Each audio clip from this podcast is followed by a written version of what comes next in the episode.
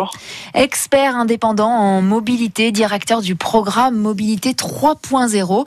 Ces règles, on en a parlé dans le journal, vitesse limitée bien sûr à 25 km heure, trottoir interdit, une seule personne par trottinette. Est-ce que c'est une bonne chose? Écoutez, euh, les trottinettes aujourd'hui sont un, un, nouveau moyen de transport pour les, les hypercentres urbains. Euh, qui, qui, est quand même un coût, euh, qui sont quand même un coût non négligeable puisqu'on est à 10 euros de l'heure, hein, donc c'est 10 fois le coût du transport euh, public pour, euh, si je compare avec les, les abonnés.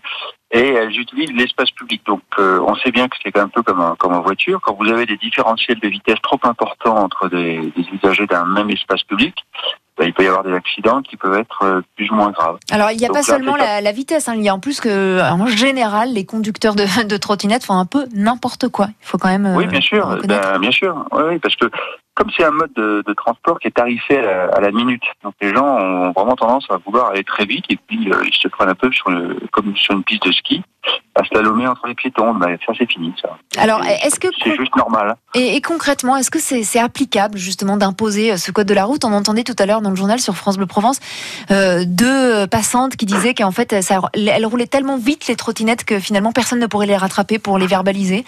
Ouais, bah ça,